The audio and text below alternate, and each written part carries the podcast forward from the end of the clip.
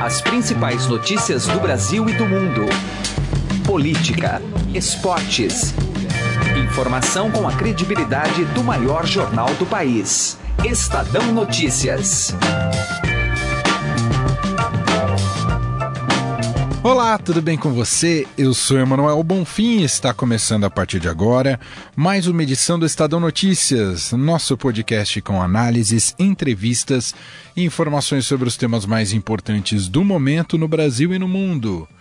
Nesta quarta-feira, com o término do prazo para o registro de todas as candidaturas no Tribunal Superior Eleitoral, o PT vai cumprir sua estratégia de sobrevivência de Lula no pleito eleitoral tentará dar um caráter simbólico ao que, para os demais postulantes ao cargo, é mero cumprimento de uma formalidade.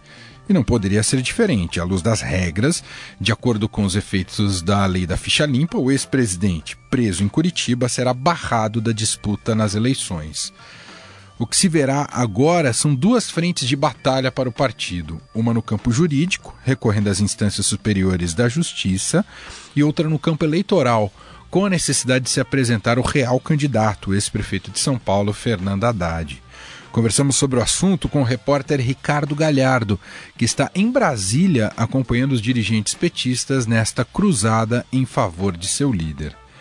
A coluna direto ao assunto de hoje, José Neumann Pinto comenta justamente as paralisações promovidas pelo MST em estradas e vias públicas, reivindicando que o ex-presidente Lula possa concorrer nas eleições deste ano. Ainda no programa de hoje, entrevistamos a idealizadora da tal URSAL, a União das Repúblicas Socialistas da América Latina. O tema acabou virando meme na internet, ganhou uma ampla exposição depois que o candidato do Patriotas à presidência, Cabo Daciolo, ele acusou o Ciro Gomes, o candidato Ciro Gomes, de pertencer ao Foro de São Paulo, que teria um plano para implantar o comunismo na América de línguas espanhola e portuguesa. A ironia do caso é que a socióloga e professora universitária aposentada da Universidade Estadual de Londrina, Maria Lúcia Vitor Barbosa, criou esse tal termo ursal para criticar um encontro do Foro de São Paulo em 2001 entre os presidentes Lula do Brasil e, na época, o Fidel Castro de Cuba. E ela explica toda essa história para a gente num papo muito divertido, conduzido pela Carolina Ercolim. Está imperdível. Este é o Estado Notícias. Seja bem-vindo e boa audição. Eleições 2018. E hoje termina o prazo para o registro de todas as candidaturas à presidência da República no Tribunal Superior Eleitoral TSE. E como já a estratégia definida do PT, o partido registra hoje a candidatura do ex-presidente Lula, que está preso em Curitiba e agora tem toda batalha jurídica para o PT tentar prevalecer a sua ideia inicial de que o Lula seja candidato, mas claro, tem por trás disso também todo o plano B sendo preparado. A gente vai conversar sobre isso com o repórter Ricardo Galhardo, que está em Brasília, na capital federal, eh, está acompanhando esses passos importantes estratégicos do PT e vai contar um pouco mais para a gente. Tudo bem com você, Galhardo? Como vai? Tudo bem, Manuel. E aí, Galhardo, pelo que você apurou, o PT agora cumpre aquele rito que já estava previsto, registra, o Lula vai para a batalha jurídica e, digamos, no paralelo, de alguma maneira vai trabalhando a candidatura do ex-prefeito Fernando Haddad, Galhardo? É isso, Emanuel. É, o PT vai registrar hoje a candidatura do, do ex-presidente Lula. A ideia é que isso ocorra ali pelas quatro da tarde. O tem o MST está fazendo uma marcha, né? Que já que já está aqui em Brasília. É, eles vão se encontrar no estádio Mané Garrincha e vão em marcha até o TSE. É, o PT está armando uma grande ofensiva jurídica né, em três frentes, é, no, no, Tribunal Superior no Superior Tribunal de Justiça e no Supremo Tribunal Federal, para tentar é, conseguir a, que o presidente Lula esteja na urna. Eles, a estratégia é explorar uma cláusula da lei da ficha limpa, chamada cláusula de plausibilidade, é, segundo a qual, se você tiver um recurso, você foi condenado por órgão colegiado, como é o caso do, do ex-presidente Lula, mas se você tiver um recurso é, que é plausível, que não é um recurso meramente protelatório, você poderia concorrer. É, centenas, na verdade mais de mil é, candidatos a prefeito na última eleição conseguiram concorrer com, com base na cláusula. Muitos deles foram eleitos, tomaram posse, estão governando, mas é, isso nunca foi usado numa, numa campanha presidencial e principalmente com um candidato que está liderando as pesquisas, né? Então a gente não sabe qual que vai ser a eficácia jurídica disso. E por outro lado, o PT vai trabalhando aí na, na construção do lado B, do, do, do plano B. Deve ser mesmo o Fernando Haddad, né? A Glaze Hoffmann, presidente do partido, deu uma entrevista para a gente na semana passada dizendo que ele está em estágio probatório, uhum. ou seja, ainda, o partido ainda não, não bateu o martelo em relação a isso. Tem setores que ainda acreditam que o, que o Jacques Wagner possa ser esse plano B, setores minoritários, mas cada vez caminha mais para o Haddad. É, anteontem ele fez, já fez uma sessão de fotos né, com, a, com a Manuela. É, eles estavam dizendo que a foto era para urna, para ser usada na urna, mas eles fizeram foto juntos, né? Então não faz muito sentido fazer foto dos dois para usar na urna eletrônica, né? E o partido está tá tocando no barco com o Haddad por enquanto. Agora, Galhardo, queria te ouvir um pouco, e até pelo que você conversou aí com os dirigentes do PT, porque o que estará em teste efetivamente nessas eleições é a capacidade, isso levando em conta que o Lula não consiga ser candidato, mas estará em teste a, capaci a capacidade de transferência de votos do ex-presidente, que a gente sabe que é muito forte, sempre foi forte nas outras eleições, tanto é que ele elegeu a Dilma duas vezes, o próprio Haddad aqui na Prefeitura de São Paulo, mas se isso de alguma maneira está combalido diante do que o próprio PT sofreu nos últimos anos e a própria figura do ex-presidente Lula. E a segunda pergunta, emendando um pouco, que é conecta com essa, Galhardo, é o potencial eleitoral do Haddad, que saiu muito mal avaliado e com problemas aqui regionais na cidade de São Paulo e não é uma figura muito conhecida no Brasil. Que tipo de avaliação você colheu juntando essa, essas, esses dois aspectos ali, hein, Galhardo? É, sobre transferência de voto, essa é a principal dúvida é, no PT hoje. Né? É, o partido tem pesquisas é, qualitativas que mostram que eles vão ter que criar uma narrativa muito bem amarrada para justificar a troca de candidato, a substituição de candidato. Essas pesquisas dizem que é, o eleitor que o eleitor não pode ficar pensando que foi só uma estratégia eleitoral. Ele tem que acreditar que, a, que essa manutenção da candidatura do Lula até o fim foi para valer. E isso vai ser, vai ser feito é, na TV, né, no programa, no horário eleitoral da TV, e também em redes sociais, discursos, entrevistas, etc mas ainda não está definido exatamente como vai ser feito. Tem gente no PT que defende que quanto mais para frente seja feita essa, essa troca, a substituição, maior seria a capacidade de transferência de votos.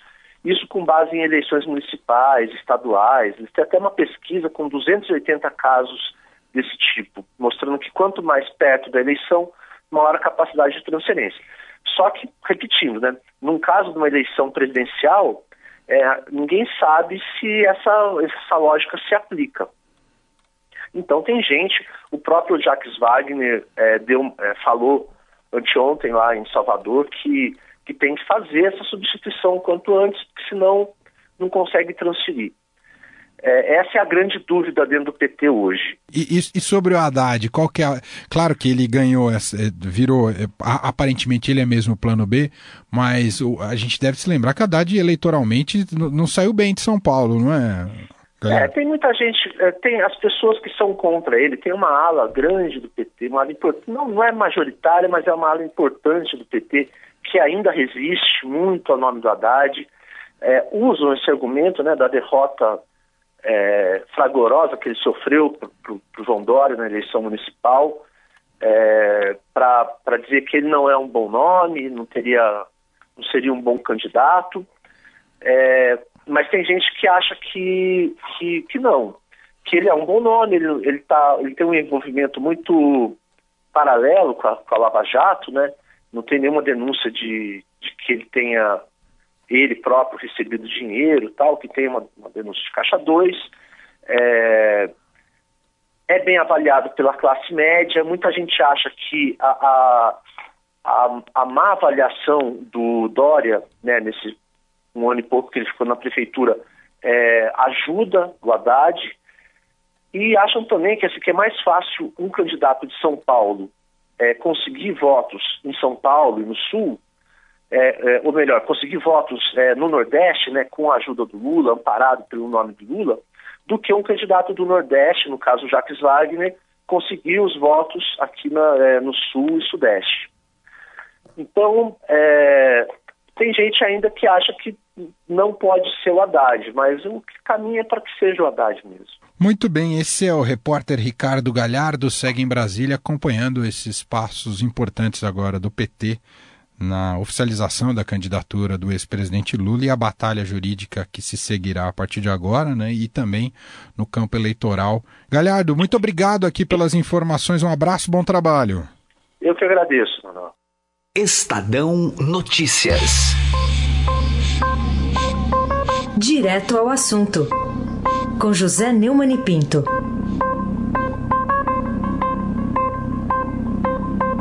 Olha, é um absurdo que, em pleno século XXI, o movimento dos trabalhadores sem terra se reúna e reúna seus militantes para parar estradas e vias, tentando forçar a barra de uma candidatura à presidência da República.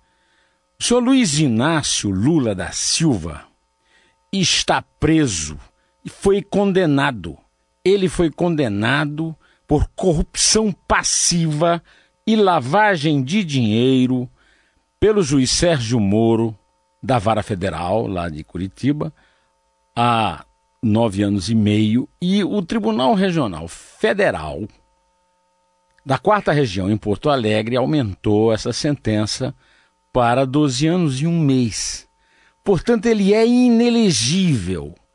Como disseram as ministras do Supremo, Carmen Lúcia, presidente por mais um mês, ontem, e Rosa Weber, que assumiu ontem o Tribunal Superior Eleitoral, não há discussão sobre essa inelegibilidade, porque não é uma lei penal que se discuta a questão da segunda instância e o trânsito em julgado.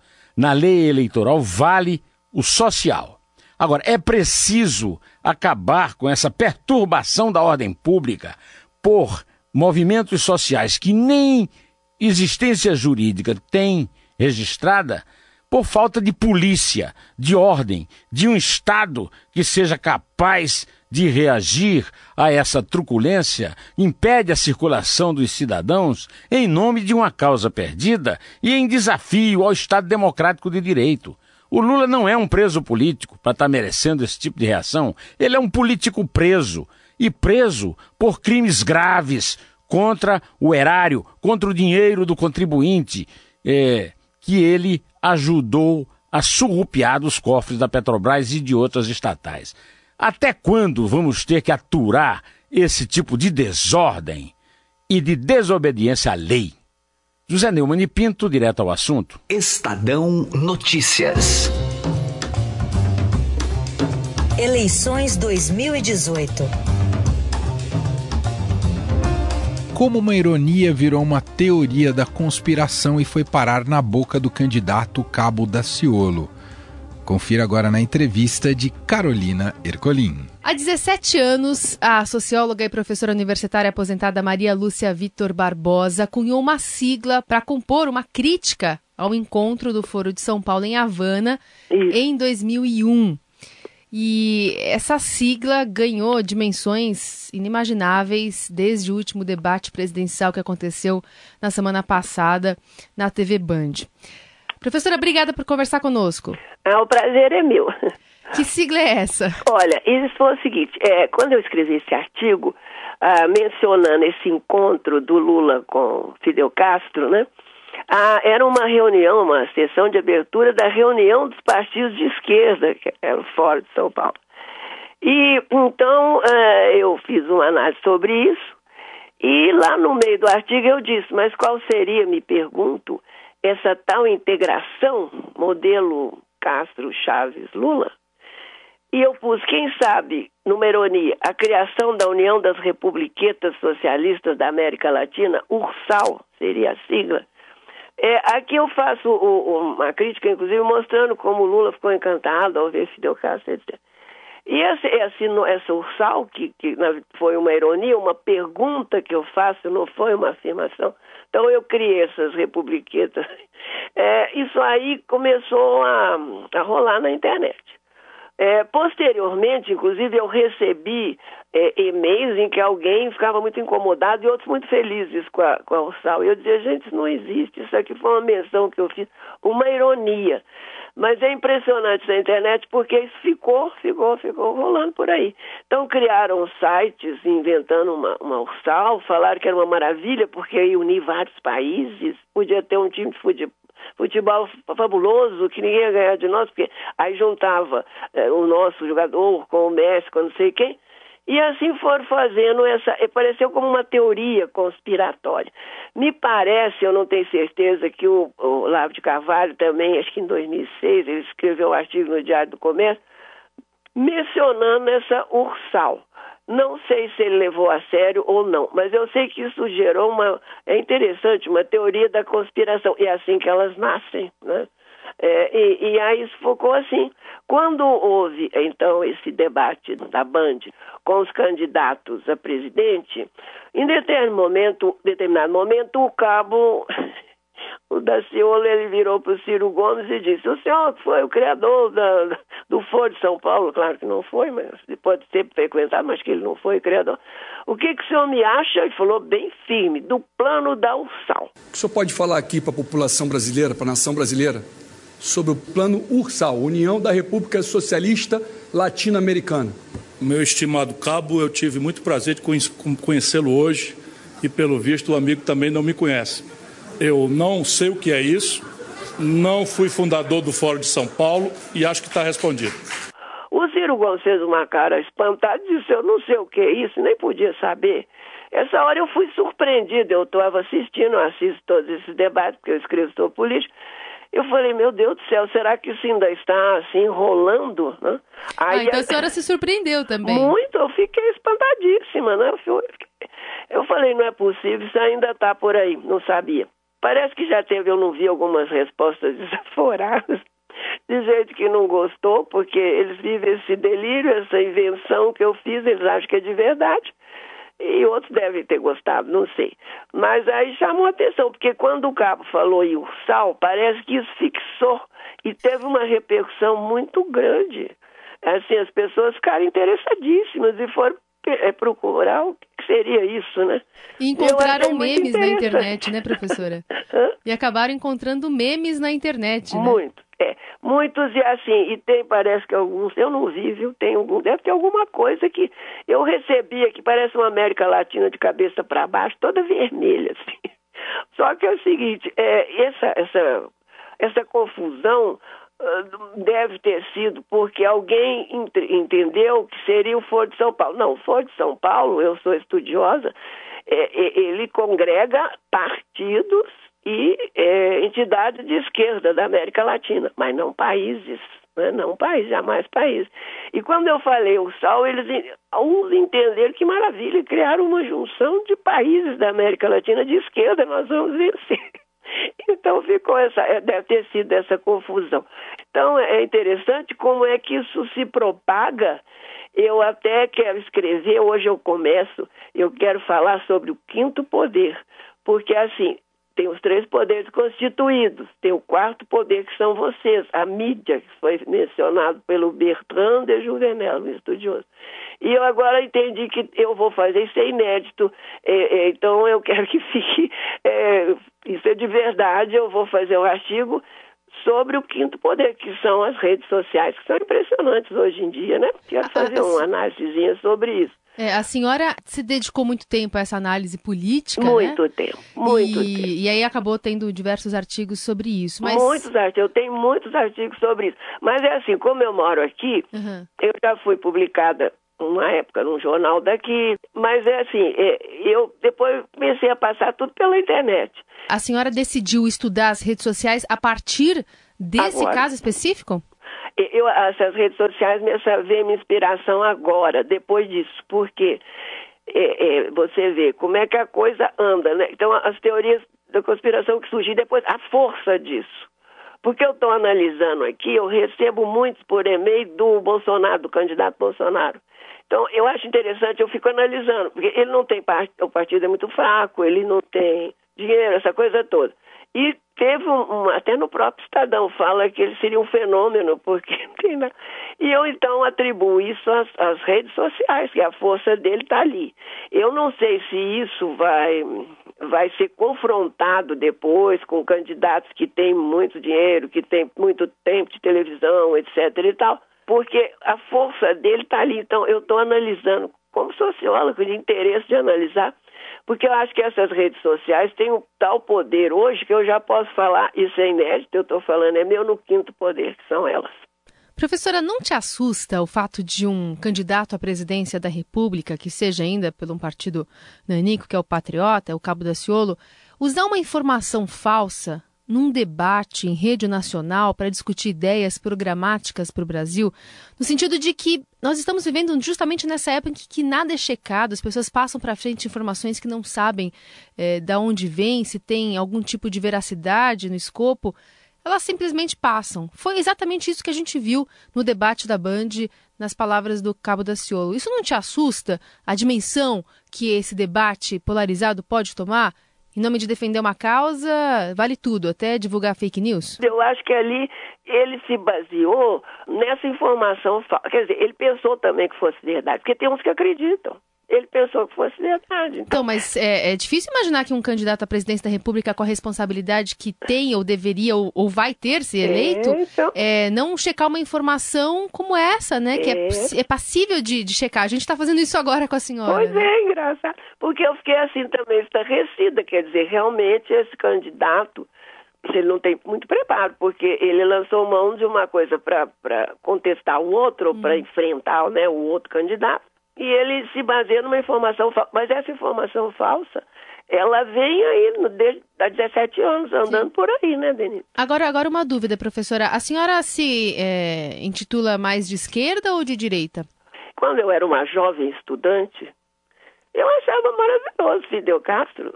Nós na universidade, eu formei pela Universidade Federal de Minas Gerais, né? Então eu, eu gostava, eu achava interessante eu convivi ali com grupos até de extrema esquerda, né? Então eu achava aquilo tudo muito bonito. Eu acreditava que Marx tinha a chave do passado, do presente e do futuro. Eu tinha o quê? 18, 19 anos. Nessa época eu não escrevia. Alguém disse agora, fez um comentário, é, ela cresceu assim porque é de esquerda. Não, naquela época eu não tinha, não escrevia, não tinha internet, não tinha nada.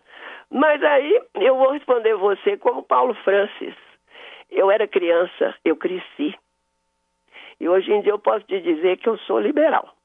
Muito bem. A gente conversou com a socióloga Maria Lúcia Vitor Barbosa, que é ex-professora da Universidade Estadual de Londrina. Não, já sou aposentada. Ela que é autora, portanto, cunhou a expressão é, ursal e garante que, que a ursal não existe, né, professor? Não. Só existiu quando eu inventei. Eu sim, sou inventora da ursal. Isso. Professora, muito obrigada por participar da nossa conversa. Eu que agradeço vocês. Um abraço. Um abraço, viu? até mais. Tchau, tchau. Eleições 2018.